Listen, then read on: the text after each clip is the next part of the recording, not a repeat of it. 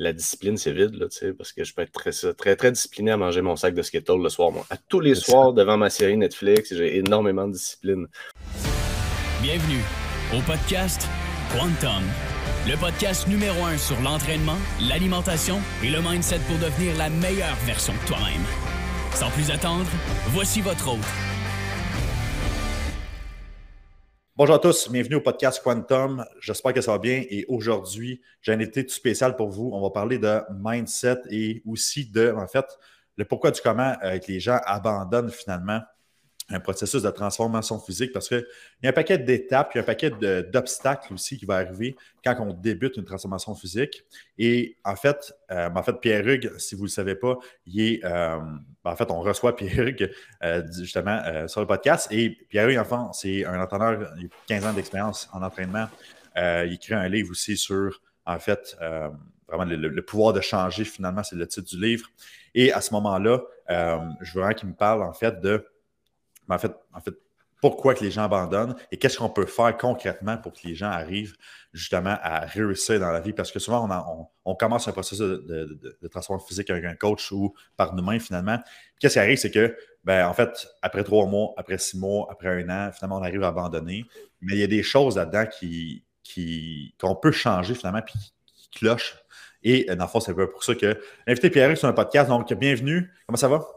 Ça va bien, toi? Oui, ça va super bien. Merci d'être au podcast aujourd'hui. Merci de me recevoir. Bien content d'être là.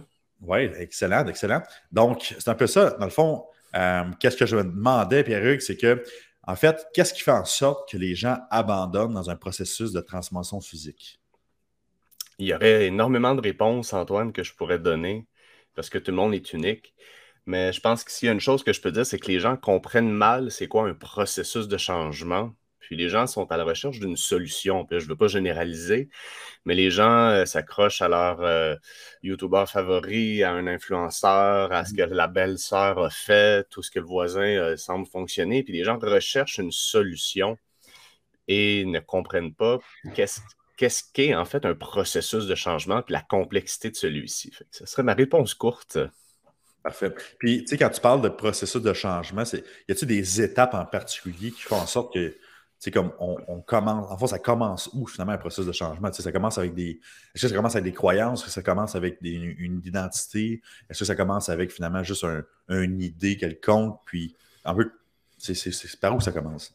Ben, le processus de changement va commencer tout bêtement quand la personne est prête à changer. Hein? Évidemment, on ne peut pas amener du changement chez une personne qui ne veut pas changer.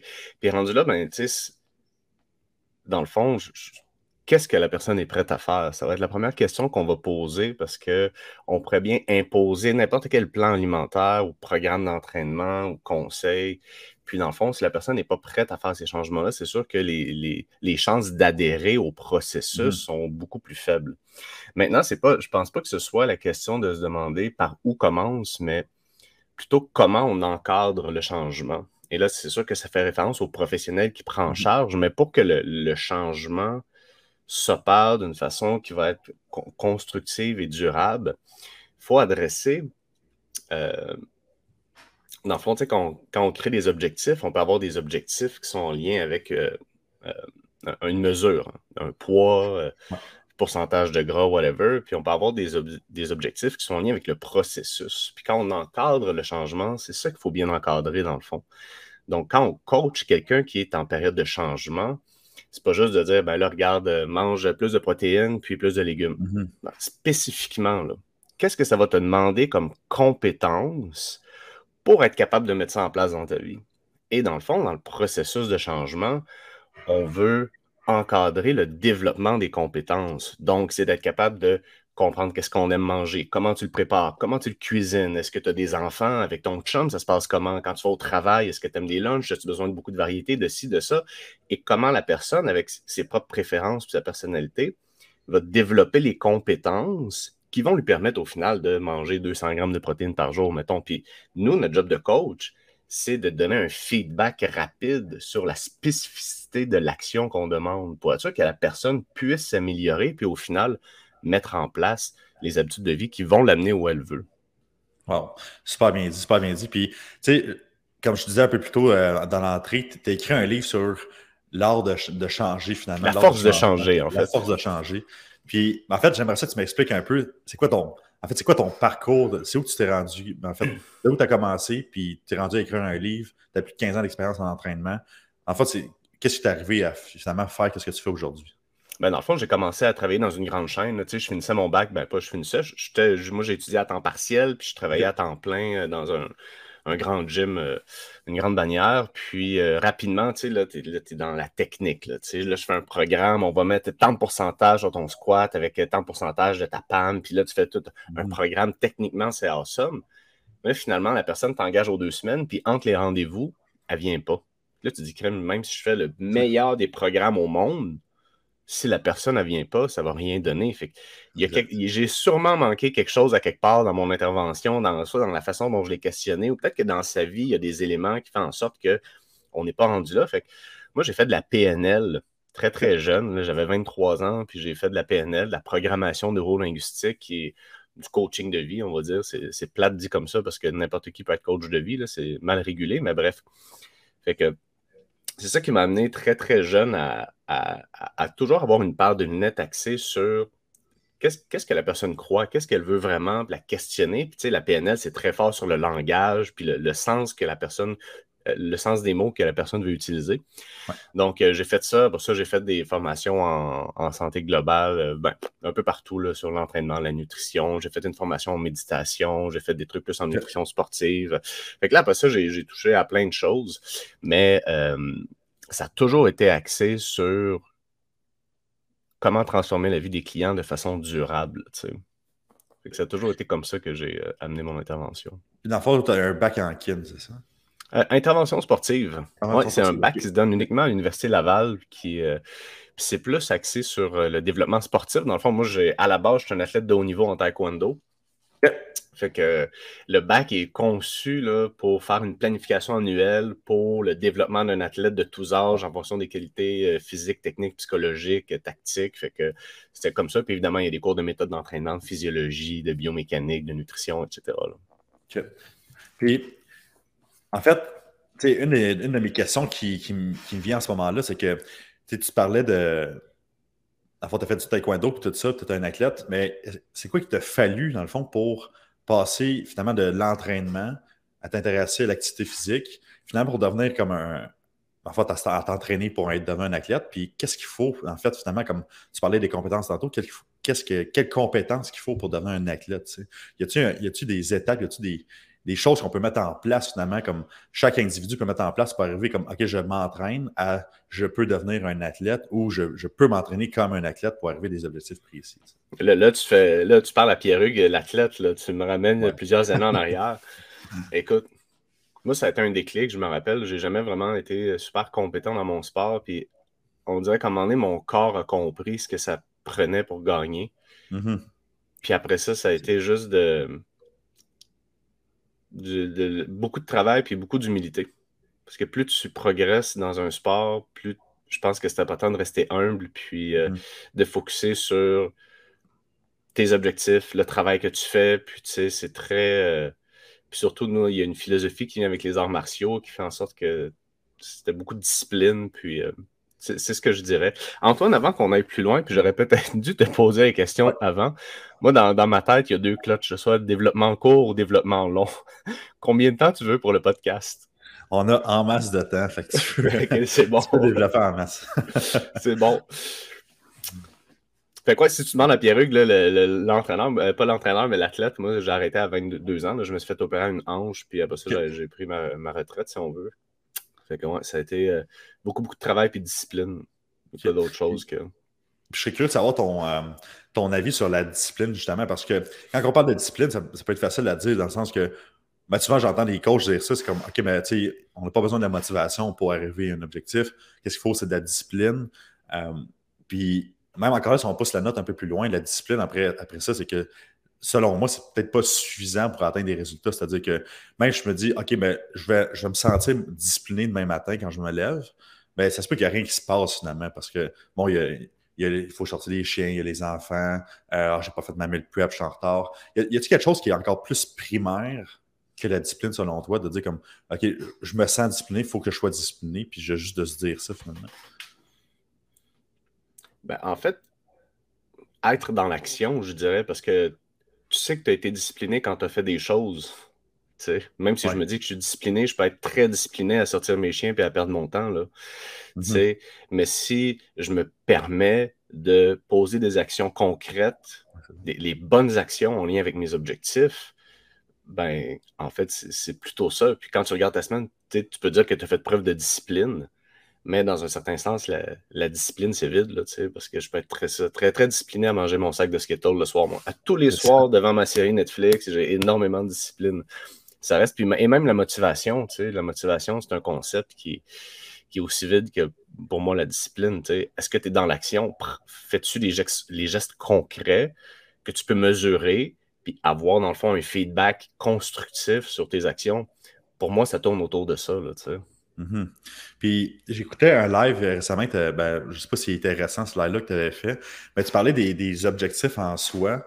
Puis euh, dans le fond, tu disais que c'est peut-être pas la meilleure idée de mesurer ces objectifs dans un certain sens. J'aimerais ça que tu élabores aussi aujourd'hui, dans le fond, sur ce podcast, de dire comme OK, ben en fait, pourquoi que mesurer vraiment des objectifs OK, on va prendre 10 livres en 6 mois, ça serait peut-être pas une bonne idée finalement. Il y a peut-être moyen de tweaker ça, dans le fond, dans notre avantage, les objectifs, pour faire en sorte que tout le monde qui nous écoute, puis les individus qui veulent faire une transformation physique, arrivent à des meilleurs résultats, mais aussi sur le long terme. Parce que le problème, c'est comme qu'on disait, c'est que, ben, en fait, comme que tu disais, c'est que si on mesure finalement, ah, je, vais perdre, je de 10 livres en 3 mois, ben, ça se peut qu'on soit vraiment déçu de ça. Ben, en fait, quand tu penses, la formule SMART est un peu conne, OK? Spécifique. OK, j'achète. C'est sûr que si tu dis je veux perdre du poids, OK, mais encore là, ça pourrait être discutable, mais tu sais, bon, mettons qu'on veut perdre 10 livres en trois mois, je vais prendre ton exemple. Mesurable. Ça, je suis assez d'accord. Si on n'a pas de mesure pour savoir qu'on se dirige dans la bonne direction, on est un peu dans le merde. Mm-hmm. Atteignable. Parfait. Réaliste. Un peu la même chose. Temporel. Pourquoi trois mois? Qu'est-ce que, qu'est-ce que tu fais après trois mois? T'arrêtes? pourquoi ça prend un temps? je trouve ça un peu ridicule. Fait que j'aime mieux dire des, objectifs SMART, spécifiques, mesurables, atteignables, réalistes. Après ça, tant que tu te diriges dans la direction de. Mhm. Puis je pense que ça enlève aussi un gros, euh, une grosse croyance qui. Euh, d'ailleurs, je pense que je vais faire un live là-dessus aujourd'hui. Sur la phase de maintien. C'est comme Ah non, je vais perdre 10 livres en trois mois. Là. Je vais donner une go. Après ça, je vais me maintenir ben, je suis désolé, mais tu vas tranquillement revenir à ton 10 livres de plus ou plus. je trouve que le. Il y a un dicton qui, dit que, en fait, tout ce qui ne progresse pas régresse finalement. Il n'y a pas de, y a pas de maintien, il n'y a pas d'entre-deux finalement. Ben non, c'est ça. Ben, c'est sûr que le corps cherche l'équilibre. Fait que, l'état où on est en ce moment, c'est une adaptation de l'environnement dans lequel on se trouve. Puis oui, il va y mm-hmm. avoir une forme d'équilibre, mais au moment où tu décides de changer, effectivement, tu sais L'idée, c'est de retrouver cette nouvel équilibre-là avec un changement d'habitude, puis là, de croyance, d'identité. Tout, tout, va, tout va prendre le, bateau du changement parce qu'il faut que l'ensemble de l'individu se dirige vers ce à quoi il veut atteindre, puis ça va rester là. C'est ce qu'on veut mm-hmm. qu'il se passe. Là, fait que le temps, pour moi, je trouve que c'est un peu euh, une béquille au processus. C'est sûr. Mm. C'est comme. Euh, c'est ça. Ça, dire que je pense que ça dépend tout le temps des attentes qu'on a finalement en tant que ben, en tant que client aussi, puis en tant que coach. C'est-à-dire que, tu sais, par exemple, si on dit à un client, OK, ben, on va perdre 10 livres en trois mois, ben, en fait, ça dépend du contexte. Mettons, si on a une compétition de fitness ou, quoi que ce soit, c'est sûr qu'il va falloir mettre un temps à ça parce qu'il y a une date. Mais l'idée, c'est que si on va perdre 10 livres, ben, ben, 10 livres, c'est 10 livres. Hein, c'est comme. Euh, c'est ça, c'est une question d'attente aussi. Parce qu'il y a des personnes qui disent Ah, ben, je vais perdre 10 livres en un mois. Puis après ça, je pense que c'est à nous, les coachs, justement, de reframer ça. C'est-à-dire que, ben, tu sais, ça prendra peut-être pas un mois. D'un, on n'a jamais travaillé ensemble, donc j'ai aucune idée comment ton corps va réagir à quoi que ce soit. Euh, on n'a pas de data, on n'a pas de mesure, on n'a rien pour déterminer un temps finalement. Mais moi, c'est un peu le problème que j'avais, que ben, en fait, j'ai toujours eu en tant que coach depuis le début. C'est-à-dire que, bon, j'ai travaillé aussi dans des grandes bannières au début, puis là, la personne venait de voir comme je perdre 30 livres en, deux mois. Je suis comme, ça serait pas réalisable. ça, ça sert à rien de ça sert à rien de se mettre du temps là-dessus. Mais à la limite, euh, à la limite, tu sais, c'est une game, le coaching, c'est comme un OK, parfait, tu vas atteindre ça. Parfait, regarde, on y va. Qu'est-ce que tu es prêt à faire, là, tu sais? Puis dans le fond, c'est à la personne à réaliser. Puis ça, ben, mm-hmm. ça, vient dans. Euh, ça fait pas si longtemps, je peux dire, qu'on travaille comme ça, mais OK, parfait. Puis qu'est-ce que ça prend? Qu'est-ce que tu es prêt à faire? Puis tu as la personne à réaliser que c'est réaliste, puis que dans le fond, ben, il y a peut-être euh, une autre façon de faire, tu sais. Exact, exact. Puis, tu sais, l'affaire qui, que je dis toujours aussi, c'est que je donne un peu l'exemple de t'attends un manège à la ronde, tu sais. Donc, par exemple, si tu attends dans un line-up à la ronde, puis ne pas le temps d'attente, fait que finalement, ça prend trois heures avant de faire ton manège. Ben, l'idée, c'est que tu vas, trouver que le temps il est long en maudit. Mais l'idée, c'est que si tu à dire OK, ben, ça va prendre trois heures, mais finalement, ça a juste pris deux heures. Tu aurais dit Ah, ça a passé vite. C'est une question de perception aussi. C'est-à-dire que, euh, ben, en fait, je ne cache pas, je, joue beaucoup avec ça, euh, avec mes clients. C'est-à-dire que j'aime mieux qu'on se donne plus de temps, puis à la limite, on va arriver plus court, puis tout le monde va être content. Parce qu'on n'a aucune idée réellement, concrètement, comment ça va prendre de temps. Ben non, tout le monde est différent, puis il y a plein de variables que c'est difficile de mesurer ou contrôler. que je pense que c'est une excellente stratégie de diminuer les attentes puis être satisfait plutôt que de mettre des grosses attentes, puis euh, justement. Euh, exact. Puis tu sais, c'est tout le temps le fun de jouer avec les attentes, puis on peut inconsciemment aussi de jouer avec nos propres attentes.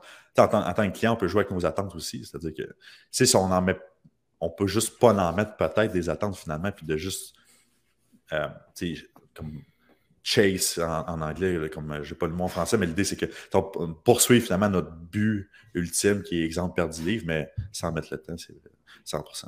Puis tu sais, au niveau des mesures, tu parlais aussi que c'est beau mettre, mettre une mesure sur un, en termes de, de, chiffres en tant que tel, mais tout le paradoxe des chiffres, comme tu parlais, c'est-à-dire que finalement, ça peut être mieux de mettre les, les mesures autres que sur des chiffres, mais bien sûr que, par exemple, le bien-être ou le mode de vie en général? Ah, ben dans le fond, il y a des mesures objectives, mm-hmm. le plus objectives possible, tu sais, pour savoir est-ce que, est-ce que ce qu'on fait ensemble, ça fonctionne? Le pourcentage de gaz, ça peut être avec les pinces, avec une bioimpédance, le tour de taille, peu importe la mesure. Aussi la mesure de ce que la personne fait, tu sais, comment qu'elle traque son sommeil, comment qu'elle traque son alimentation, comment nous, en tant que professionnels, on peut obtenir de l'information la plus juste possible pour être capable de prendre des bonnes décisions. Ça, c'est une chose. Mais maintenant, ce qu'on veut tracker, c'est le développement des compétences puis des aptitudes nécessaires à ce que la personne atteigne ses résultats à long terme. Tu sais. Mm-hmm. Pour nous, c'est facile. Là faire un meal prep, c'est comme, ben, tu vas à l'épicerie, tu achètes ta bouffe, ta cuisine. C'est simple.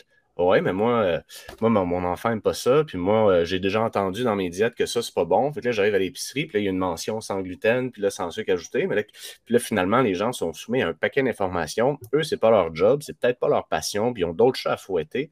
Fait que pour eux, c'est une opération physique et mentale beaucoup plus mm-hmm. complexe que pour nous.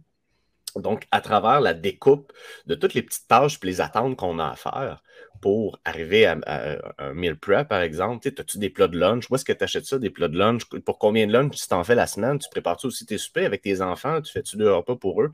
c'est plein de choses qu'on va éclater pour savoir, OK, spécifiquement, mm-hmm. pour tes lunchs de début de semaine, ça va prendre un, deux, trois. Fait qu'on regarde ça, puis on va revenir sur ces compétences-là, puis qu'est-ce qui a bien été, puis qu'est-ce qui a moins bien été, parce que le feedback, quand on parle de changement, c'est hyper important. La personne va faire face à des problématiques, puis il faut les adresser tout de suite pour trouver une solution, puis finalement, elle trouve la, façon de le mettre en œuvre dans sa vie par rapport à sa situation qui est unique. Donc, c'est vraiment les deux volets, des mesures objectives, puis après un mm-hmm. certain temps, ben, et à travers le processus, le développement des compétences. Exact. Puis, c'est quoi les compétences qu'il faut pour arriver à se mettre en place. Mettons quelqu'un qui part, euh, s'est jamais entraîné de sa vie, tout ça, il veut perdre, euh, je sais pas, il veut, faire une transformation physique. Puis là, il arrive, à voir c'est quoi les compétences que tu mets en place, que tu essaies de, justement d'améliorer chez la personne pour qu'il arrive vraiment à suivre un mode de vie euh, dans le temps. Eh, écoute, je, je pense pas que je vais pouvoir te répondre de façon spécifique parce que je pense qu'il y a trop, il trop d'individualité dans cette question-là, mais je pense qu'il y a des, euh, des trucs de base qu'on peut dire pour qu'une personne qui commence le changement euh, développe les bonnes compétences internes surtout. Par exemple, euh, j'ai juste l'anglicisme, mais avoir un growth mindset, G-R-O-W-T-H, une, une, mentalité croissante, je ne sais pas comment le traduire en français, mais de voir à s'améliorer, à vouloir devenir meilleur. Donc, avoir cet état d'esprit-là en commençant, puis s'assurer que tu développes cette compétence-là au fil de ton processus, parce que c'est pas tout le monde qui a cette, euh, cette approche-là au changement au développement de soi. Euh, donc ça, je pense que c'est un, incontournable, peu importe la situation, ça, peut être un, générique. Donc, à, travers ça, c'est sûr que c'est de voir les choses comme un continuum. Au début, tu es, à 0 sur 10 pour te faire du meal prep, puis au fil des semaines, tu vas devenir à 10 sur 10, tu sais. Fait que mm-hmm. nous, notre job, c'est de catch up. Tu es à combien sur 10 dans ton meal prep? Je prends l'exemple du meal prep, mais ça pourrait être n'importe quoi. Puis comment on va développer des compétences spécifiques à ta situation qui va faire en sorte que tu vas t'améliorer over time, sachant que des fois, tu vas virer à deux, puis des fois, ça va être super. Puis, tu sais. Je pense aussi que pour les gens qui commencent, parce que c'est ta question, il y, a, une autre chose que j'ajouterais, ce serait peut-être que euh, de, bien nuancer que ce qui motive les gens à commencer, c'est une mhm. émotion. Là, quand tu commences ton processus de changement, c'est une émotion. Tu as atteint ton mur, tu es, tanné de voir quelque chose dans le miroir, il est arrivé un événement souvent, et là, tu es pris avec une émotion comme tu ferais n'importe quoi. Pierre-Hugues, il faut que je mange 200 grammes de tourbe. M'en sac, m'a été mangé tes 200 grammes de tourbe, ça, ça prend ça. Mais cette émotion-là ça Mhm. Puis c'est important de comprendre que ce qui va motiver les gens à commencer, c'est pas ça qui va les amener à réussir à long terme. Et c'est bien, bien important de saisir ça. Parce qu'au moment où ça s'essouffle, il faut savoir que c'est normal. Puis il faut savoir que là, c'est un autre set d'outils que ça prend, notamment comme la discipline, de faire des actions orientées euh, sur nos objectifs, d'être capable de monitorer, qui vont nous assurer que ça fonctionne à long terme. Mhm. Je dis tout le temps qu'il y a trois choses qui font en sorte que euh, les gens se. Ben, en fait, peuvent abandonner. C'est-à-dire que soit qu'ils ont le manque de compétences ou d'attitude ou de skills, soit qu'ils ont le manque de temps ou euh, ils ne savent pas comment, justement. Donc, euh, j'essaie tout le temps d'aider les gens, dans, dans ces trois sphères-là. Puis, je, pense qu'on peut vraiment relate avec, avec ce que tu dis, c'est-à-dire qu'on a l'émotion, je veux changer, je suis prêt à faire n'importe quoi, ça dure X nombre de temps, puis à un moment donné, je, frappe un mur, soit que ça, je n'ai pas les résultats que je veux, donc je n'ai pas les outils pour passer au travers, j'ai pas nécessairement le temps à mettre non plus dedans. Par exemple, parce qu'il ah, faut que je m'entraîne cinq fois semaine, j'ai les enfants, l'école, euh, le travail, etc. Puis j'ai pas les outils, c'est-à-dire que, exemple, ben, j'ai, on l'a vu beaucoup dans le temps de COVID, c'est-à-dire que les entraînements à maison, des trucs comme ça, l'équipement était très, très, très limité. Je pense que ça a été un, un problème pour beaucoup de personnes. C'est-à-dire que bon, j'ai juste des élastiques, je tanné des élastiques. je suis tanné de mon salon. C'est ça. je vais déménager, les maisons coûtent trop cher. c'est un, un, peu ce, problème-là. Puis je pense que si on est capable de mettre le, en fait, si on est capable de trouver une solution pour ces trois choses-là, exemple, si on sent qu'on n'a pas les. Euh, qu'on n'est pas capable, vraiment qu'on n'a pas les, la connaissance pour, ben, ça devrait être de s'encadrer quelqu'un qui connaît ça. Puis quand tu dis exactement qu'il va pouvoir pinpoint exactement euh, c'est quoi les compétences qui, les skills qui te manquent finalement ou qu'on doit améliorer? Parce que je ne sais pas si tu fais ça avec tes clients, dire que je pense que ce que avais, tu disais, mais tu, tu vraiment comme un, un, arbre de compétences finalement, puis tu mets des notes avec tes clients, c'est-à-dire qu'est-ce qui te manque en compétences pour arriver au next level, c'est un peu ce que tu fais? Euh, ben, de façon, euh, je pense, intuitive, on n'a pas un arbre de compétences, je dirais, bien défini. Là, tu j'essaie toujours de, coacher mon équipe, puis, euh, puis moi-même à, plutôt euh, voir le coaching comme un art, carrément. Pour moi, le coaching, c'est. Euh, ben oui, il y a des choses évidemment qu'on veut développer, tu sais, des choses de base, mais un peu comme un peintre, tu sais, tu sais que du jaune puis du bleu, ça donne du vert, tu sais que mm-hmm. du. Mais quand tu arrives sur une toile, il n'y a pas de modus operandi. Tu fais une toile avec ton inspiration du moment. Puis c'est une relation de coaching. Il faut que tu sois présent mm. physiquement, mentalement, émotionnellement pour saisir la personne en face de toi qui est, ta toile, dans le fond, qui est unique, avec qui vous allez composer euh, la, la, peinture. Mais c'est plutôt de saisir qu'est-ce que la personne a besoin en ce moment.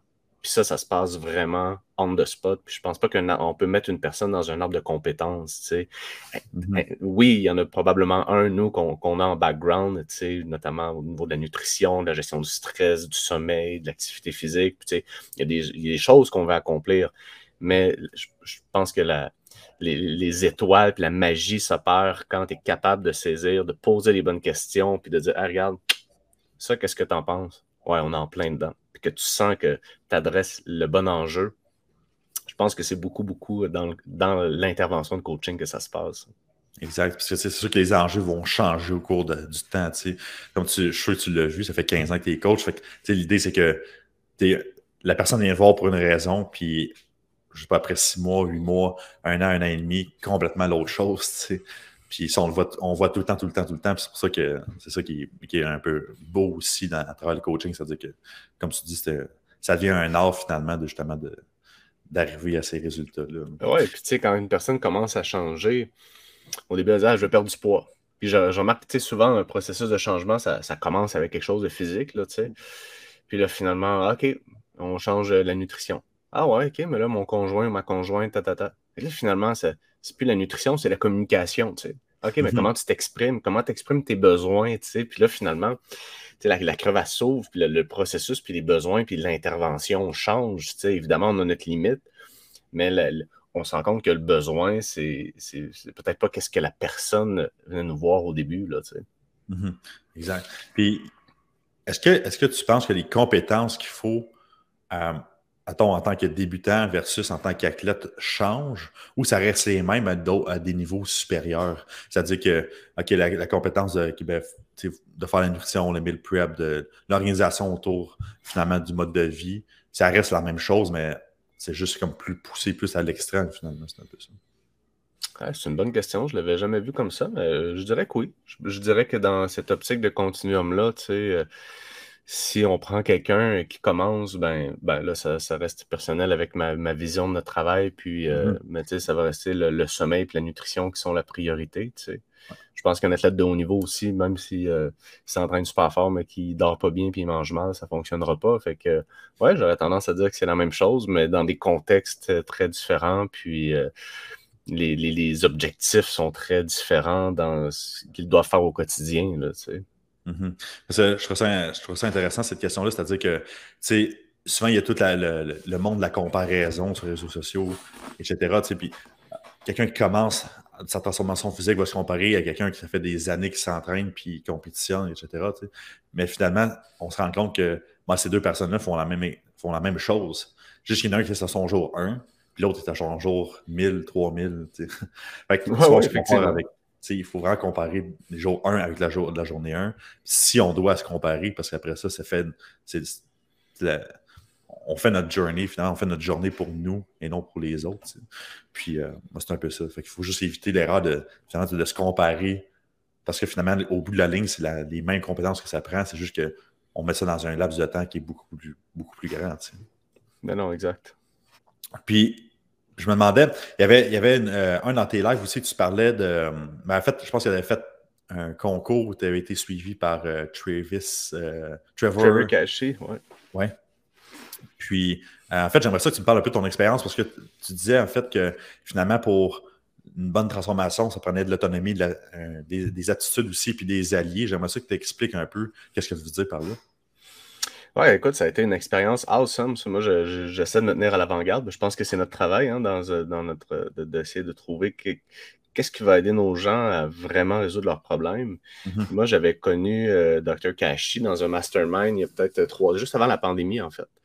Puis j'ai fait comme, OK, ce gars-là, il, a compris quelque chose, tu sais. Puis, euh, puis, puis il y avait une phrase qui m'a coché. Il dit, ben, quelqu'un y avait demandé Trouves-tu que la nutrition a changé dans les dernières années ben, Il dit Au niveau biochimique, non, mais dans la façon de le coacher énormément. tu mm-hmm. Fait, OK, j'étais curieux. Puis moi, j'ai jamais été coaché. Paradoxalement, j'ai coaché euh, beaucoup, mais j'avais jamais été coaché. Fait que je disais, let's do it. J'avais besoin, moi aussi, je suis humain. Fait que post-pandémie, euh, la gestion de l'entreprise m'avait demandé beaucoup, beaucoup d'énergie. Puis euh, j'avais un peu lost, j'avais un peu perdu mon centre. Fait que je dis, regarde, let's do it. Puis quand il parle d'autonomie, en fait, c'était notre capacité à assumer nos choix, nos décisions individuelles, puis se permettre de réussir. Puis je trouvais ça vraiment, euh, vraiment intéressant d'aborder ça comme un pilier en soi parce que mm-hmm. effectivement, les gens, euh, tu sais, sans s'en rendre compte, tu sais, on gradue de nos études, on commence à travailler, on a un conjoint, des enfants, puis on dirait que la vie prend son cours, puis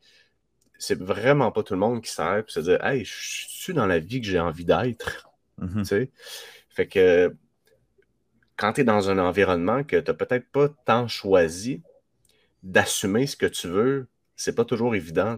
Puis les gens sont pas énormément à l'écoute de qu'est-ce qu'ils ont vraiment besoin, c'est qu'est-ce qu'ils veulent pour eux-mêmes dans leur vie à eux, pas pour leurs enfants, pour leurs conjoints, pour leur boss, pour ça, whatever. Fait qu'ils mettaient un gros pilier là-dessus. Puis je trouve que d'être capable d'assumer ce qu'on veut, d'apprendre à le communiquer aux gens qui sont notre entourage proche, puis asseoir mentalement et émotivement ce qu'on veut dans notre être, ça fait partie du processus. Puis ça, j'ai trouvé ça vraiment riche.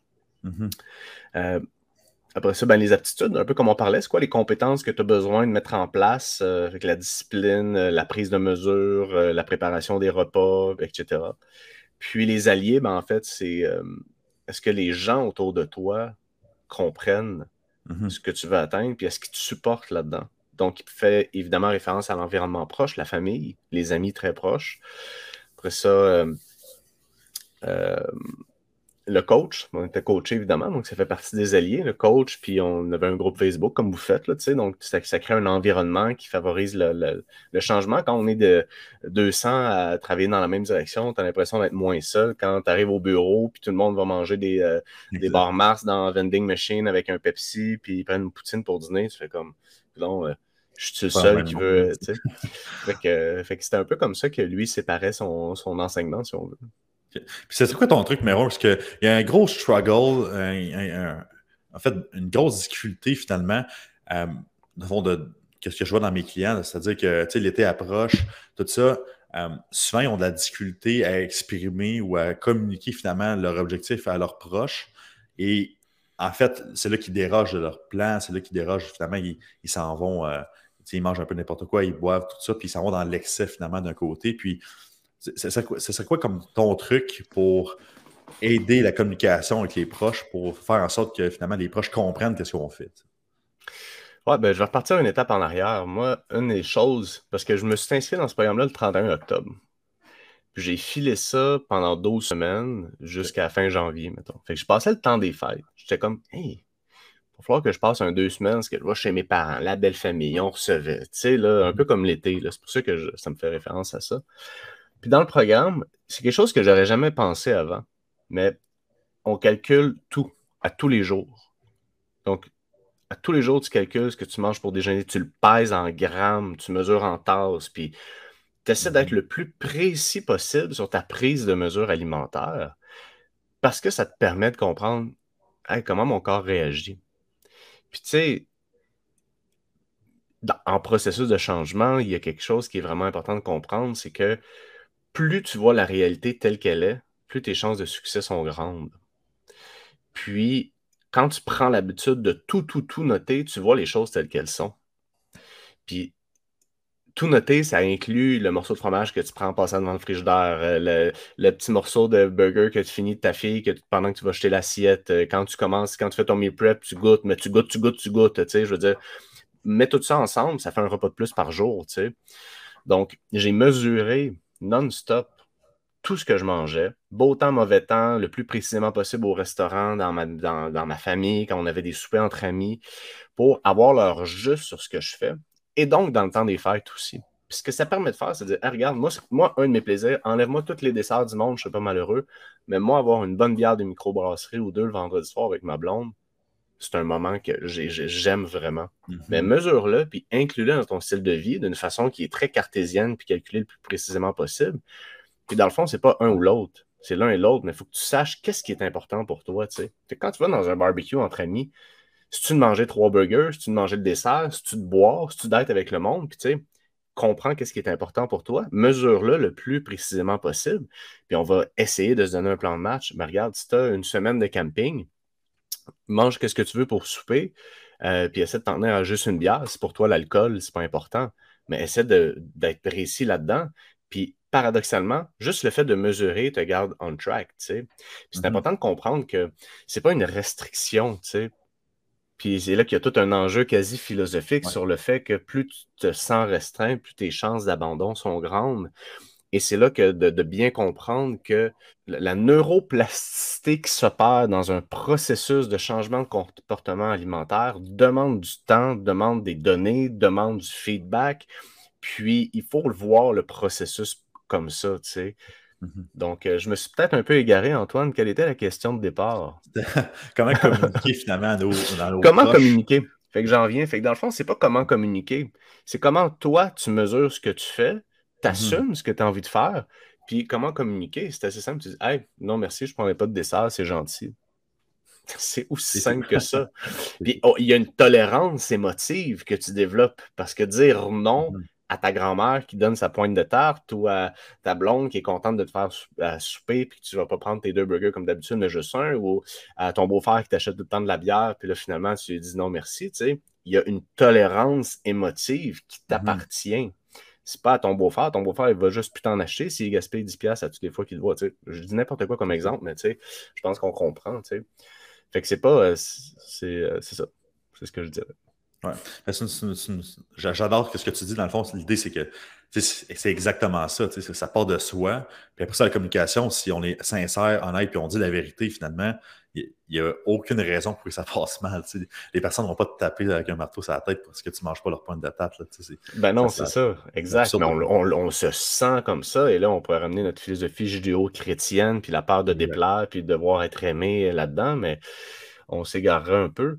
Mais euh, tu sais, quand tu es en processus de changement, puis là, ton coach te dit Hey, non, non, là, il faut que tu suives le plan. C'est sûr que tu n'as pas l'impression que c'est toi qui parles parce que mm-hmm tu parles de ce que ton coach t'a dit de faire à travers ton envie de perdre du poids. Tu ne te l'es pas approprié, tu sais. Et c'est ce que j'ai trouvé puissant de toujours calculer, c'est que tu en reviens avec tes choix, tes goûts, tes préférences. Puis, at the end of the day, là, quand les maths balancent, ça fait la job. J'ai testé bien des affaires. Fait que, fait que ça donne une flexibilité, ça donne une personnalité aussi à la façon dont toi, tu vas ajuster tes, ton, objectif de style de vie. Ça demande un investissement de temps puis une, implication. Il faut que tu t'impliques dans le processus. Mais my God, j'ai trouvé ça awesome de faire ça. Ouais, c'est ça. C'est là que tu vois les résultats sans pour autant être restreint dans tout ce que tu fais. Il faut juste y mettre le temps finalement. Puis, et puis là, la restriction, en tout cas, tu vas me repartir de sa restriction. Continue avec ta question. Moi, c'est un peu ça que je disais. comme, il y, a un sacrifice finalement à faire là-dedans. Mais après ça, c'est est-ce que c'est important pour nous? C'est un peu ça. Ah, puis quand tu es capable de dire, hey, à soir, là, on va souper avec les gens que j'aime au resto, puis je me permets de faire ça, puis je me permets de dire oui à mes résultats aussi. Puis pour mm. ça, je vais me permettre de boire, disons, juste une bière, puis de manger le repas le plus équilibré que je peux. Qu'est-ce que tu es fier après ça, tu sais? Pas parce que tu t'es restreint, parce qu'il fait que tu suives le plan de ton coach. Non, non, parce que tu as pris cette autonomie-là.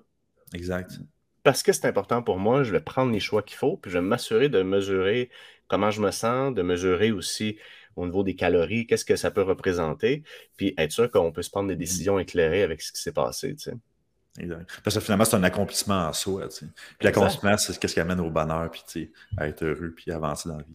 Puis là, ça, ça, rééduque ton système de récompense parce qu'au lieu de dire hey, j'ai une grosse semaine, je vais me manger avec mes chums au resto, puis là, tu bois 3-4 pains, tu prends un dessert, tu es comme moi, mais je me gâte ton système va associer le fait de se gâter, puis mm-hmm. le fait que ce soit bon pour toi à ça. Mais quand tu dis, ah non, regarde, moi, ça, c'est important pour moi, puis je vais faire juste ça, puis ça, puis je vais m'assurer de, de m'en tenir à ça, puis que tu associes ça à de la fierté, puis que c'est bon pour toi, plus ça va, plus, et c'est là que le changement s'opère, parce qu'on va être capable de mettre en place des nouvelles habitudes sans avoir l'impression de forcer. Est-ce que ça mm-hmm. vient sans effort? Ben non. Mais je pense que c'est bien important de comprendre qu'aujourd'hui, on répond à tous les stimuli qu'on a. Et le concept de tolérance émotive est hyper puissant. C'est inconfortable au début. Donc, ça te demande de tolérer une émotion que beaucoup on va associer à la restriction, mais ce n'est pas le cas. C'est une rééducation du système en lien avec comment on réagit aux stimuli qu'on a dans notre environnement euh, physique, environnemental, social pour qu'on puisse avoir des comportements qui vont dans le sens de ce qu'on veut. Tu, mm-hmm. tu mentionnais les habitudes finalement. Comment on fait pour changer des habitudes? Parce que c'est très, très, très difficile. Parce que je faisais un live dans mon groupe euh, de clients, justement, qu'on est en live présentement. Puis je, parlais un peu des croyances, des habitudes, tout ça, comment que, en fait, tout ça comme dans un pain, finalement, puis c'est une roue qui tourne. Puis euh, qu'est-ce que j'expliquais dans le fond, c'est que finalement, on a, souvent des croyances qui font en sorte qu'ils influencent nos habitudes. Nos habitudes vont influencer nos actions, puis là, c'est comme une cercle qui tourne.